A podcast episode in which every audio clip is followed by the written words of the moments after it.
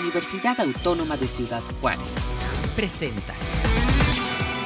Amigos, ¿cómo están? Bienvenidos. Qué bueno que se encuentran con nosotros. Gracias por estar en esta transmisión desde UACJ Radio, desde la Universidad Autónoma de Ciudad Juárez, donde le estamos dando continuidad a este año internacional denominado eh, de las ciencias básicas para el desarrollo sostenible.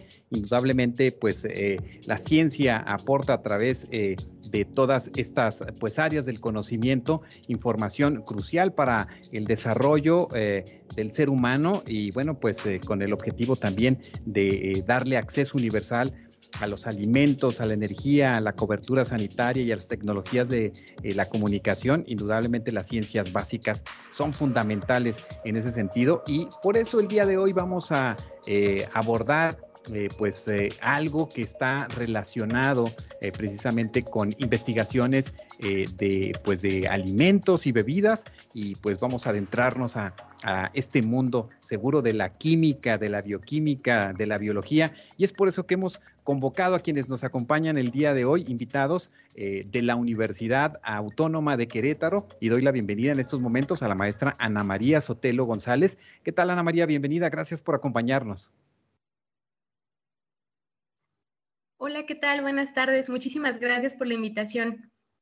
Gracias y está también con nosotros el maestro Alexandro eh, Escobar Ortiz y bienvenido Alexandro. ¿Qué tal? Muchas gracias a todos eh, y muchas gracias por el espacio. Claro, no, bienvenidos, gracias por acompañarnos. Ambos son estudiantes del doctorado en alimentos de la Facultad de Química de la Universidad Autónoma de Querétaro y bueno, pertenecen al cuerpo académico de enfermedades metabólicas. Eh, pues les doy la bienvenida y pues en el marco de este año internacional nos da mucho gusto recibirlos para pues para hablar de lo que ustedes trabajan en el laboratorio, de lo que ustedes investigan, de lo que ustedes están colocando en los temas de interés en este cuerpo eh, eh, académico de investigación. Y bueno, pues vamos a comenzar precisamente rápidamente presentándolos y pues le damos la, nuevamente la, la bienvenida con nosotros la maestra eh, eh, Ana María Sotelo, estudiante de este doctorado. Ella es licenciada en Química en Alimentos por la Universidad Autónoma del Estado de México y su maestría en Ciencias y Tecnología de Alimentos por la Universidad Autónoma de Querétaro.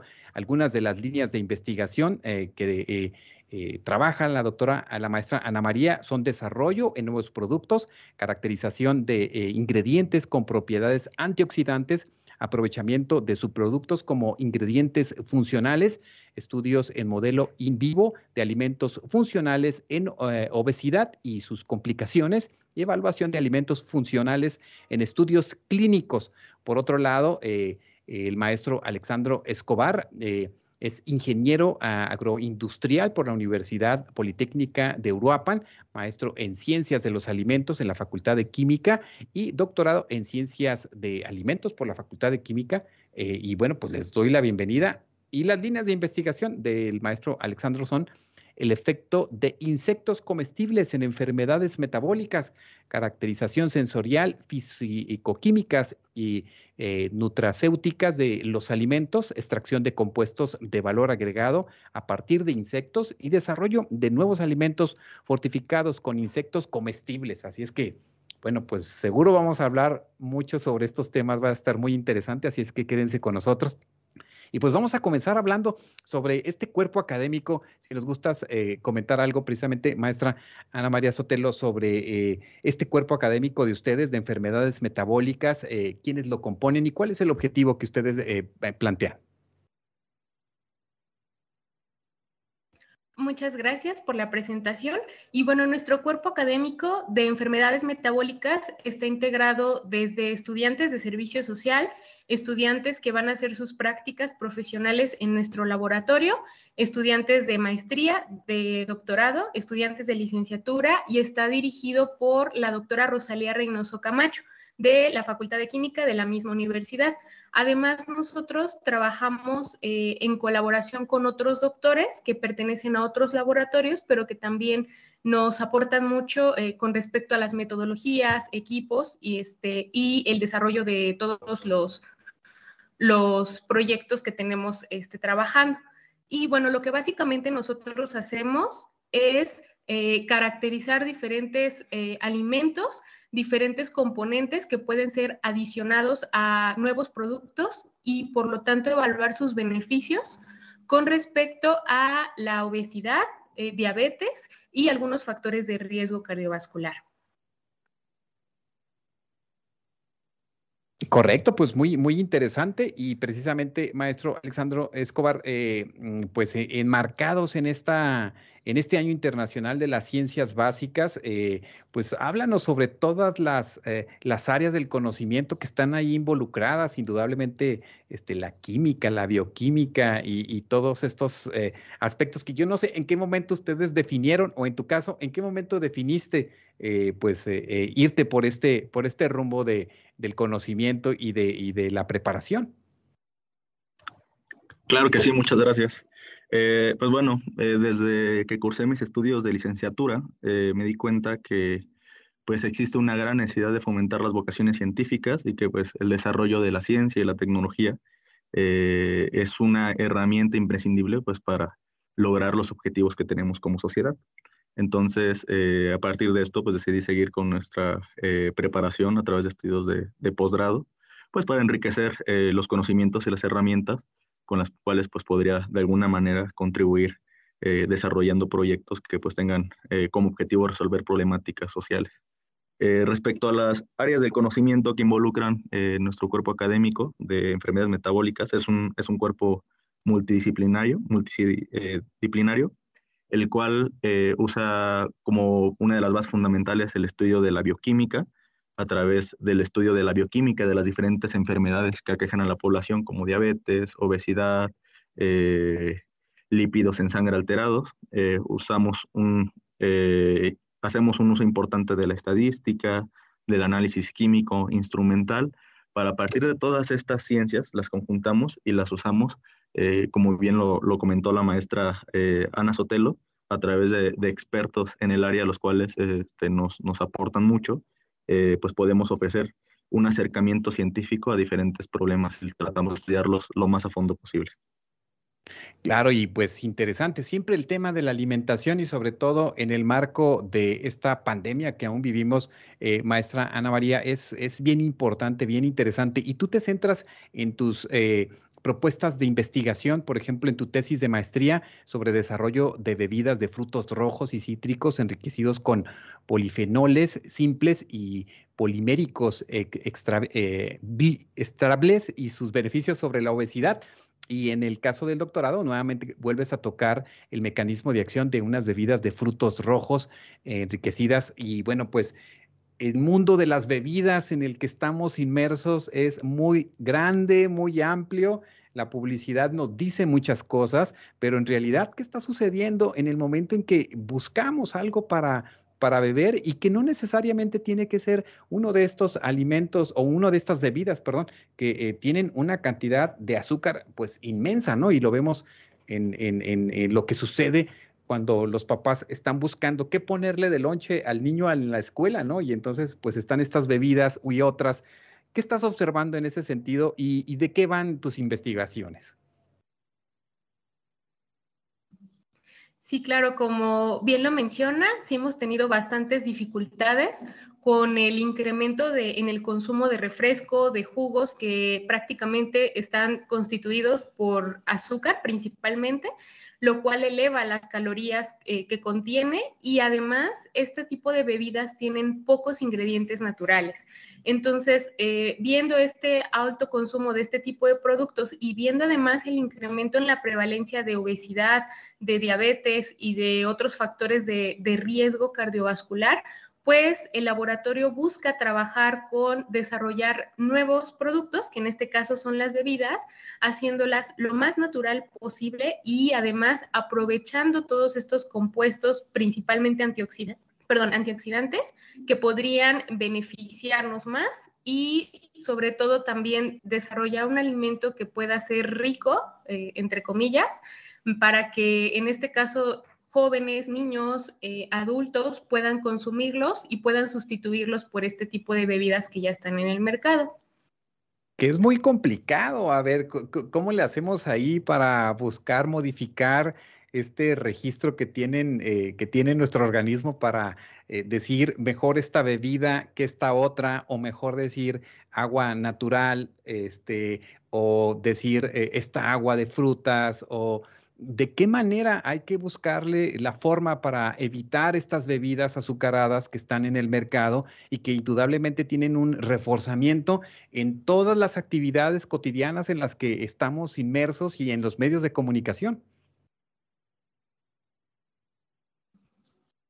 Sí, claro, realmente es un reto tecnológico porque podríamos tener una bebida muy saludable, pero si a los consumidores no les gusta, pues no, no valdría la pena, ¿no? En este caso nosotros trabajamos ya con, eh, bueno, con frutos, considerando que tengan la madurez apropiada para que nos puedan aportar el dulzor, el acidez eh, adecuado o buscado. También estamos empleando algunos azúcares que, eh, más naturales que tengan menor cantidad de calorías, en este caso algunos, lo que conocemos como edulcorantes, que con una poca cantidad que nosotros adicionemos ya estamos obteniendo sabores eh, dulces o agradables. También estamos empleando este, el uso de más cantidad de pulpa, más cantidad de jugo, para que nosotros podamos aprovechar todos estos sabores en estas frutas y sobre todo hacer conciencia, ¿no? Ya que la, la gente sí está buscando un poco más consumir natural, ¿no? En este caso, que nuestras bebidas tengan aún así los trozos de pulpa, de semillas, hace que las personas digan, no, esto es natural, me lo voy a tomar, ¿no? Es, es un reto, sí, tecnológico, pero pues bueno, esperamos lograr nuestro objetivo en este sentido, dando a conocer nuestras bebidas. Así es, ¿qué, dificultades encontraste precisamente eh, en, en, esta investigación? Y bueno, eh, qué eh, aspectos eh, estás observando que en verdad pueden beneficiar a las, nos pueden beneficiar a todos cuando tomamos una conciencia, ¿no? Sobre lo que bebemos, porque eh, pues nos sentamos a desayunar, nos sentamos a comer, nos sentamos a cenar, hacemos ejercicio y entonces ahí tenemos que tener mucho, mucho, mucho cuidado con todas estas bebidas energizantes. Pero háblanos precisamente de esta parte de tu investigación. Sí, bueno, las principales dificultades que hemos encontrado, sobre todo en las pruebas sensoriales de estas bebidas, es que sí, definitivamente estamos muy acostumbrados a consumir bebidas demasiado dulces. Entonces, el encontrar un gusto en el dulzor por los consumidores al, tomarse estas bebidas, pues fue complicado. Entonces, sí, el, desarrollar cuánto le ponemos, cuánto le quitamos para que las personas tengan este, pues ese gusto por consumirlas, ¿no? Además, eh, otra de las dificultades que observamos es que no estamos acostumbrados a porciones tan grandes de alimentos tan saludables. ¿A qué me refiero? Que pues como nuestra bebida tiene pulpa, tiene semillas, este, todavía hay un trocitos de cáscara, la gente dice, no, pues no me puedo tomar un litro de, de esta bebida, entonces vamos a buscar reducir la porción de la bebida que siga conservando los compuestos que, antioxidantes que buscamos y que siga siendo aceptable por, por el consumidor. Y pues también hacerlo frecuente, ¿no? Porque sí podríamos decir que los consumidores dicen, hoy sí me la tomo, pero mañana ya no me la tomo. Entonces, el lograr hacer costumbre o hábito consumir estas bebidas, pues sí es una dificultad o un reto para nosotros también. Pues e, ese, ese es el reto, porque mira, si uno compra la fruta de temporada, ponle que sea este, la sandía o el melón o los mangos, y luego, bueno, pues hay que, hay que pelarla, hay que este, eh, licuarla, hay que colarla, hay que, este, y luego de repente dices, ah, qué fresca está, ¿no? Y, qué interesante. Y, bueno, en relación a tomar algún refresco, este, y tú dices, bueno, es un trabajo porque vamos a la tienda y lo compramos rápido, pero esto hay que prepararlo y de repente nos falta tiempo, pero yo creo que los beneficios a la salud son muy buenos a largo plazo. Exactamente, eso también es un punto importante ya que pues sí buscamos principalmente prevenir cualquier enfermedad a largo plazo, porque sí, claro, la sociedad ahorita demanda más tiempo, menos este, pues sí, o sea, menos el procesamiento de los alimentos, queremos alimentos rápidos que ya estén listos para consumir, pero sí, definitivamente la contraparte es todos los beneficios que nosotros podemos obtener al consumir estos, estos compuestos antioxidantes. En el caso de estas bebidas, el plus que tienen es que prácticamente les estamos adicionando un residuo que se desecha en la industria de los jugos. Este residuo, al ser adicionado, nosotros estamos aprovechando más compuestos antioxidantes, como los polifenoles, y la fibra, ya que principalmente se ha observado que estos compuestos pueden disminuir este, algunos lípidos o grasas en la sangre, eh, prevenir que estos se acumulen en el cuerpo, incluso ayudar a problemas de diabetes, en el caso de la glucosa y de la insulina, que son este, los parámetros más importantes para monitorear en la diabetes, y también incluso mejorar este, la hipertensión arterial, que también es un problema importante en nuestro país. Entonces, sí, definitivamente el aprovechar estos residuos con estos compuestos nos va a dar estos beneficios que buscamos. Pues me parece muy, muy interesante y que nos digas, bueno, antes de pasar con Alexandro, que nos digas, por ejemplo, ¿qué nos ofrecen los frutos rojos, los cítricos? Este, bueno, y sabemos ahora que necesitamos buscar en lo natural esas vitaminas, esa, esa forma de adquirir quizás el azúcar, que no sea esa azúcar procesada, esa azúcar refinada, que es tan, tan mala para la salud. Sí, claro. En el caso de los frutos rojos, eh, como su nombre lo dice, esa coloración roja nosotros la obtenemos de compuestos antioxidantes que conocemos como antocianinas. Entonces se ha visto que estas antocianinas pueden mejorar en, todas este, las complicaciones de la obesidad y de la diabetes. También en este caso para los cítricos encontramos a los carotenoides, que son los que aportan esas coloraciones amarillas. Tenemos algunos flavonoides también que aportan este, eh, también eh, beneficios a la salud. Y principalmente también tenemos a la fibra dietaria, tanto en los frutos rojos como en los cítricos. Eh, dicho sea de paso, pues también tenemos algunas vitaminas que también logran ser este, conservadas a pesar del proceso de, pasteurización, logran conservarse en, este tipo de bebidas. Y lo que mencionaba, ¿no? O sea, la pulpa, las semillas y los residuos contienen muchísimo más cantidad de estos compuestos en comparación del, jugo únicamente que se adicionaría a un producto final.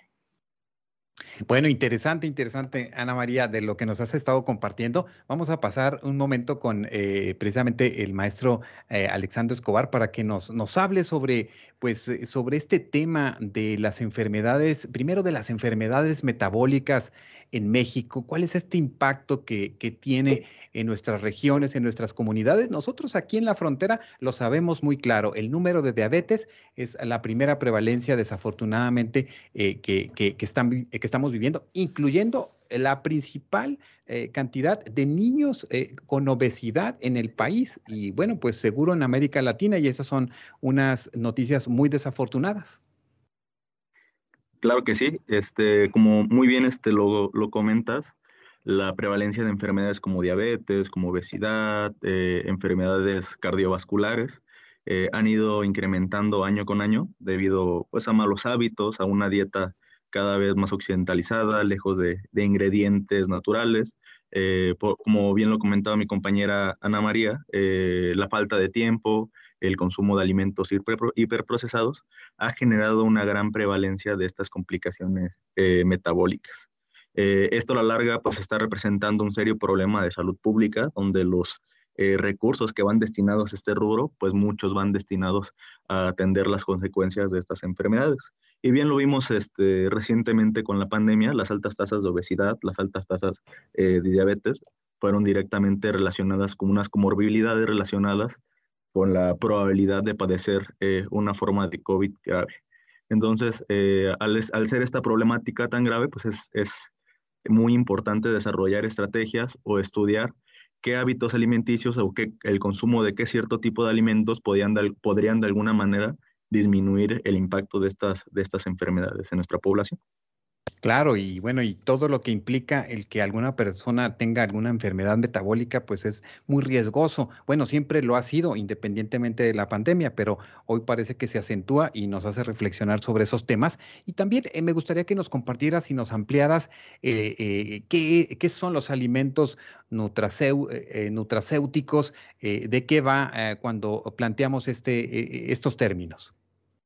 Claro que sí. Este, una de las principales eh, áreas de estudio del cuerpo académico de enfermedades eh, metabólicas es el estudio de los alimentos nutracéuticos, los cuales son alimentos o parte de un alimento que va a proporcionar beneficios a la salud, eh, incluyendo a la prevención y el tratamiento de enfermedades. Es decir, más de consumir un alimento por la energía que nos va a aportar o por cierto tipo de vitaminas o, o en sí la alimentación, nos va a proporcionar un beneficio más allá. Entonces, eh, parte del objetivo de este estudio es, eh, de, este cuerpo académico, perdón, es el estudio de estos alimentos nutracéuticos, entre los cuales eh, los que se estudian en el cuerpo académico son los frutos rojos, como los de la compañera Ana María, se estudia la jamaica, algunos tipos de frijoles, extractos de plantas medicinales, entre otros, y en mi caso particular estudiamos los insectos comestibles. Y pues vamos a ese punto, a ver, ¿quién no se ha comido por ahí un chapulín? Bueno, cuando uno va al centro del país, que es lo que observamos, o al sur del país, este, eh, o quién eh, le gustaría a, veces dicen que hasta las cucarachas van a ser el alimento del futuro y nosotros no lo creemos aún. Eh, pero háblanos sobre, sobre qué son los, los eh, eh, beneficios que tienen algunos insectos precisamente en el marco de, las líneas de investigación que tú tienes. Y bueno, México tiene una historia pues interesante en, nuestra cultura, la alimentación de, con insectos. Por supuesto que sí. Eh, como parte de, la problemática que ha incrementado o que ha generado el incremento de la población mundial, se prevé que en el año 2050 seamos aproximadamente 9 mil millones de personas. Esto va a representar una carga muy importante en los sistemas de producción de alimentos, sobre todo en los alimentos que son de origen animal, como el ganado, eh, debido a que la producción de proteínas de ganado pues genera un impacto en el medio ambiente pues tremendo es, muchísima es muchísimo el consumo de agua, el consumo de alimento, los gases que emiten de efecto invernadero y el espacio del terreno que se necesita para producir el ganado. Entonces, eh, debido a esto, se buscan o se han estado buscando alternativas de producción de, proteínas eh, para eh, de, producción de proteínas que generen un menor impacto en el medio ambiente. En este marco, los insectos comestibles han generado una gran importancia, debido a que su producción genera eh, pues muy poco impacto ambiental, eh, consumen muy poca agua, consumen muy poco alimento, consumen muy poco espacio y pues aparte tienen un perfil nutricional muy, muy, muy interesante. Debido a esto se prevé que en el futuro, o de hecho realmente actualmente en, algunos países eh, de Europa y, y en Estados Unidos, se está incrementando el interés del consumo de insectos comestibles. Y como muy bien tú lo comentas, eh, México es el, país que se ha registrado que tiene una mayor eh, tradición del consumo de insectos de manera pues, cultural, de manera ancestral. Por lo tanto, nosotros tenemos una ventaja ahí muy importante. Sin embargo, eh, hace falta investigación para explorar estos insectos, los beneficios a la salud que podrían tener, su producción, pues para sacarle provecho a esta riqueza biológica que tiene el país en cuanto a insectos. Hasta ahorita, ¿qué identificas que sean precisamente estos beneficios nutricionales de los insectos comestibles que conocemos actualmente? ¿Qué identificas para, para quienes nos, eh, nos escuchan puedan pues saber que cuando quizás se comen uno de los grillos o, consume, no sé, eh, alguna otra eh, ah, pues especie, cuando anda uno en el centro del país, pues qué beneficios tiene? Por supuesto que sí. Eh, los insectos, eh, lo primero y más destacable es su contenido de proteína. Eh, el rango de proteína de insecto es variable de acuerdo a la especie o al estado de madurez del insecto, pero generalmente se encuentra entre un 50 y un 70% de proteína. Entonces, es un contenido muy importante, incluso se acerca a algunas proteínas que se venden como suplemento alimenticio. tiene un perfil de proteínas muy interesante ya que en ellas se encuentran pues todos los aminoácidos que necesitamos consumir. Y esto es eh, diferente de algunas proteínas vegetales que no todas tienen un perfil eh, de aminoácidos eh, de todos los aminos esenciales y esto en los insectos pues sí lo tenemos. otra cosa muy interesante es el contenido de grasas de los insectos, ya que buena parte de las grasas de ellos son, se llaman omega 3, las cuales el consumo de, estos, de estas grasas se ha relacionado con un efecto benéfico a enfermedades del corazón. Y eh, por último, otra cosa también muy interesante es el contenido eh, de fibra. Los insectos tienen una parte eh, rígida, que es la, parte como pues crocante de los insectos, que se llama quitina. Esta es una fibra que llega a nuestro intestino y ahí puede ser fermentada por las bacterias de nuestro, intestino y generar beneficios a la salud intestinal, mejorar nuestro tránsito intestinal, eh, disminuir la inflamación y otros estudios y otros efectos los cuales estamos eh, pues investigando. No, pues muy bien, mire, ya se me antojó un taco de este, un taquito con poquita salsa, ¿no? Le podríamos poner con este unos grillitos ahí crocantes, sí, sí, ¿no? Eh, pero ¿qué tipo de grillos y qué tipo de insectos son peligrosos o podemos decir, no, esto no hay que comerlo, esto hay que esperar, esto hay que tomar en cuenta que puede ser dañino a la salud, este, porque esos viajes exóticos eh, en los países o en nuestro mismo país pueden traer algunas consecuencias. Por supuesto que sí. Algo muy importante a considerar al consumir insectos es que eh, si, si uno desea aventurarse en este mundo del consumo de insectos, es de relevancia sobre todo consumir alimentos que se produzcan en ambientes controlados, ya que muchos insectos, los cuales se recolectan del campo, se recolectan de la milpa o, del medio ambiente, pues ahí hay varias problemáticas. La primera es que si uno recolecta insectos del, pues de, cualquier ecosistema, pues uno de alguna manera está generando un impacto eh, negativo al, ecosistema y pues algo que pues lejos de, eso es algo que no queremos. Eh, ya que una de las razones para consumir insectos es beneficiar al medio ambiente. Eh, la segunda eh, cuestión importante de consumir insectos que se produzcan en ambientes controlados es que cuando un insecto se encuentra, eh, por decir algo, en una, en una milpa, puede estar expuesto a plaguicidas, puede estar expuesto a metales pesados, puede estar expuesto a toxinas y uno no sabe realmente cuál es el procesamiento que se le da para inactivar las bacterias que puede ir acumulando además de las toxinas. Entonces, eh, pues esto de alguna manera puede representar un riesgo a la salud. Por lo tanto, al consumir insectos que se produzcan de una forma industrial, se tienen planes para controlar y mantener los riesgos que acabo de comentar al mínimo, donde se tiene control sobre el agua que, beben, el alimento que consumen y el suelo que tocan. Eh, esto es muy importante. Pues eso, eh, eso que nos planteas hay que tomarlo en cuenta. Eh, ¿Qué tendríamos que preguntar si vamos a un restaurante y pedimos, este, o nos ofrecen, verdad? Este, o sea, podemos preguntar de dónde son o, este, de dónde los, los traen o.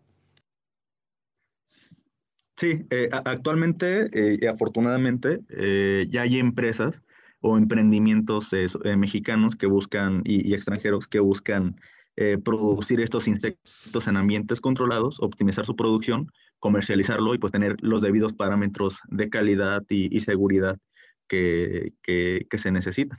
Danos, eh, menciónanos algunos, este, Alexandro, de los que sabemos que están ahí este, en, la, en la dieta de muchas personas. Claro que sí. Eh, por ejemplo, aquí en la ciudad de Querétaro hay algunas empresas que se dedican a producirlo. Una de ellas este, se llama Insect Nutrition, hay otra que se llama eh, Grillium, los cuales eh, los producen y ya los comercializan en algunos puntos de venta, incluso en Internet. Entonces, si ustedes desean, eh, pues es, nuestra recomendación aventurarse en este mundo que de, insectos comestibles por los beneficios ambientales o nutricionales que conlleva, pues yo les recomiendo acercarse a este tipo de empresas. Y además, pues está haciendo un, reto importante es hacer el consumo de insectos cada vez más interesante. a, partir de los, además de consumir insectos solitos, eh, se están desarrollando nuevos alimentos, los cuales incluyen insectos en su formulación, lo cual mejora sus propiedades nutrimentales, incrementa su contenido de proteína eh, y pues le da todos estos beneficios a estos alimentos que se están desarrollando. A ver, Ana María, platícanos cuál es el que el insecto que más te gusta consumir. no soy tan fanática de los insectos, pero en el caso de aquí en el, bueno, en el Estado de México, de donde soy originaria, este, preparan mucho el, chapulín enchilado, ese pues es agradable. Y este, también preparan este, salsas de jumil. El jumil es un este, tipo, es, eh, como escarabajo. Entonces, cuando el jumil lo toman, este, lo mezclan con otros ingredientes, principalmente tomate y jitomate, Entonces ya todo este sazonado y demás, pues se adiciona pues a los tacos, a las gorditas y demás. Y pues este, esta, este insecto pues es muy popular acá en, el Estado de México y también es de mi agrado. Bueno, ¿con qué, con qué agua la, eh, para beber la, acompañarías?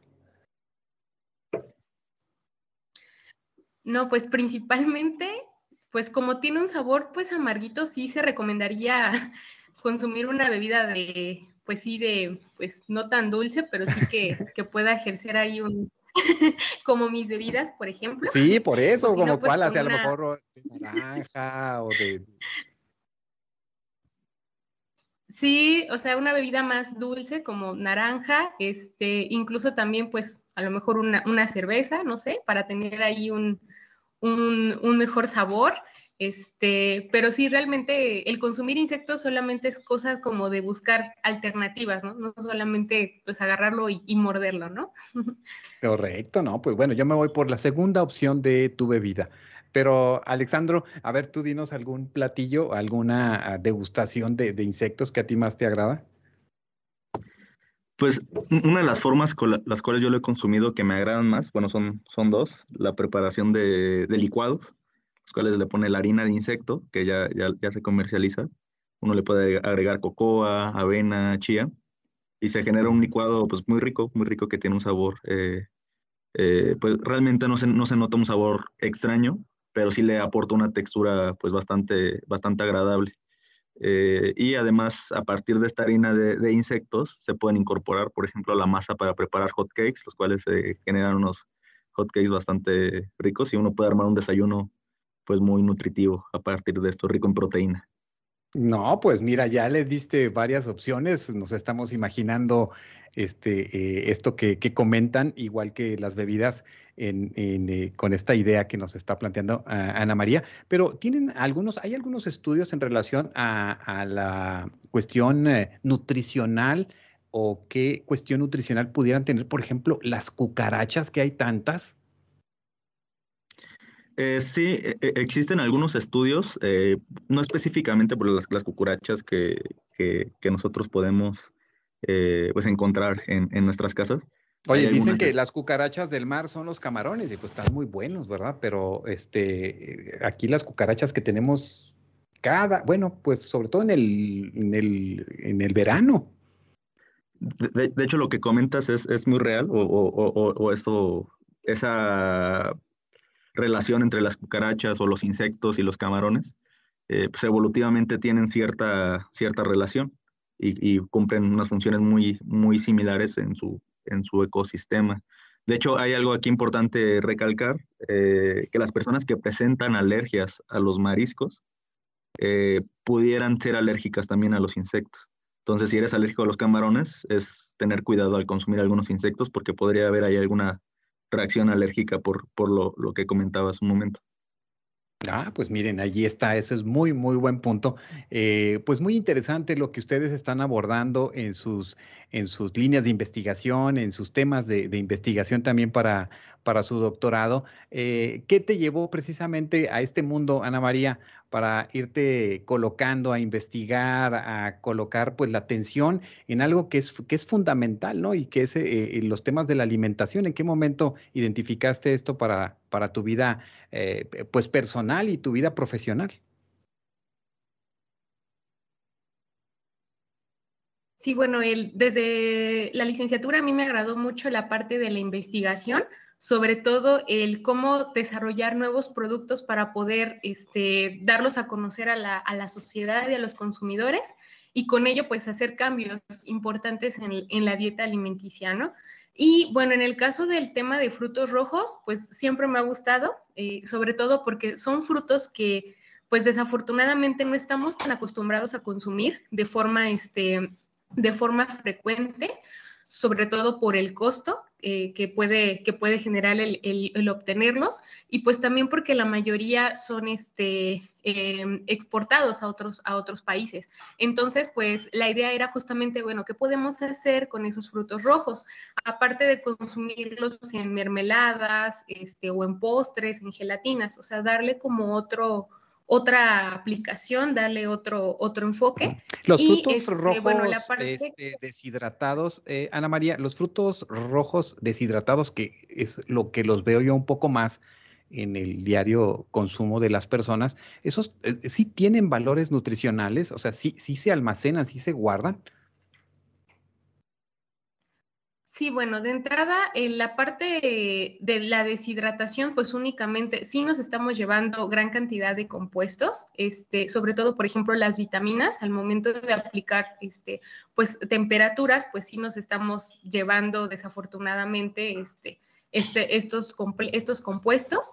Y también, pues, si nos damos cuenta, la mayoría de los frutos rojos, este, en el caso de los arándanos, por ejemplo, eh, son más dulces de lo normal. O sea, para poder preparar el arándano necesitamos, eh, deshidratado, necesitamos adicionarle mucho azúcar para que el consumidor pueda, pueda aceptarlo. Entonces, esa es una de las desventajas. O incluso el, colocarle chile en polvo, pues también mm, tenemos el problema de la sal, ¿no? Que también es otra, otra desventaja. Este, y pues bueno, esa sería como que no, no, tan, no tan recomendable, pero sí de vez en cuando este, consumir este tipo de productos deshidratados también. Correcto. Eh, ¿Qué, mensaje le dejas a los estudiantes de, eh, pues nivel superior que están eh, pues adentrándose en el mundo de la investigación, que están empezando a colocar atención a ciertos temas? ¿Qué les dejas de mensajes tú como estudiante de doctorado en ciencias de los alimentos? Bueno, el mensaje para todos ellos es que busquemos realmente desarrollar proyectos que se puedan llevar para la sociedad, que no busquemos proyectos que a lo mejor no tienen una aplicación real o que pues solamente se van a quedar en nuestros trabajos por escrito o en las tesis o en los artículos, ¿no? Y que realmente demos a conocer, como en este caso, en, en diferentes vías de comunicación, este, pues todo lo que hacemos para que la sociedad sepa que pues estamos trabajando justamente en desarrollar productos y que pues también la ciencia está preocupada por todos estos problemas de, salud, ¿no? Entonces que sí busquemos desarrollar este tipo de proyectos.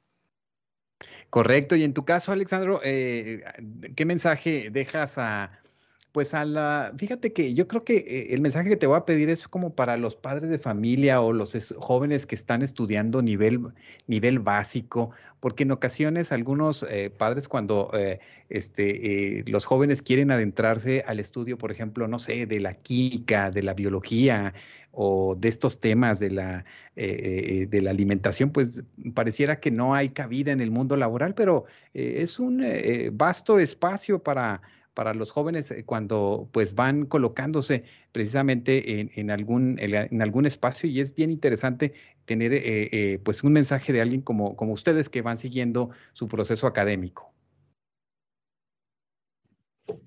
Claro que sí. yo le diría a los padres de familia si ven que sus hijos tienen cierta afinidad por este tipo de materias, las químicas, biologías, matemáticas, eh, que los incentiven a, seguir su preparación, a buscar eh, de alguna manera información eh, extra que vaya complementando su conocimiento para pues empezarles a cultivar este gusto por las ciencias, porque desgraciadamente, y, como lo, comentas, en ciertas etapas de la educación básica o media superior, cierto tipo de chicos o de chicas que tienen este interés por las ciencias, pues se va muriendo e, e, este interés.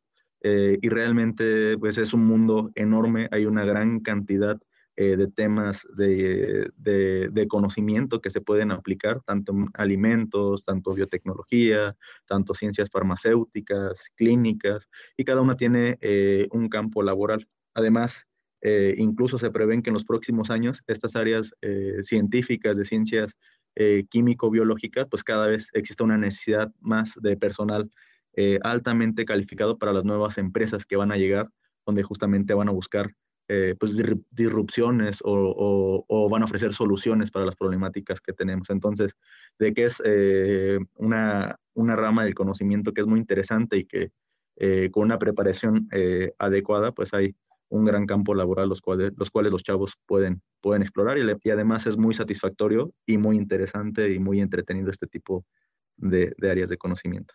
Así es, pues son, son de las carreras del, del presente y del futuro, eso es indudable. Eh, yo les quiero agradecer mucho que nos, que nos hayan acompañado en, en este espacio de la Universidad Autónoma de Ciudad Juárez donde estamos colocando eh, en este 2022, pues estos temas en el marco del Año Internacional de las Ciencias Básicas para el Desarrollo Sostenible y lo que ustedes nos han venido a compartir, pues ha sido muy, muy interesante. Muchas gracias, Ana María Sotelo. ¿Algo más que quieras agregar?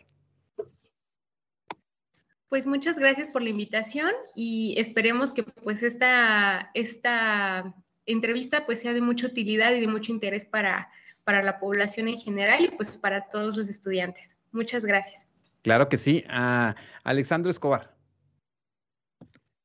Pues nuevamente muchas gracias por este espacio que, nos brindan para difundir y divulgar eh, un poquito del trabajo que, que, hacemos y pues ojalá pueda de alguna manera inspirar a otros chicos y chicas para seguir este camino de la ciencia.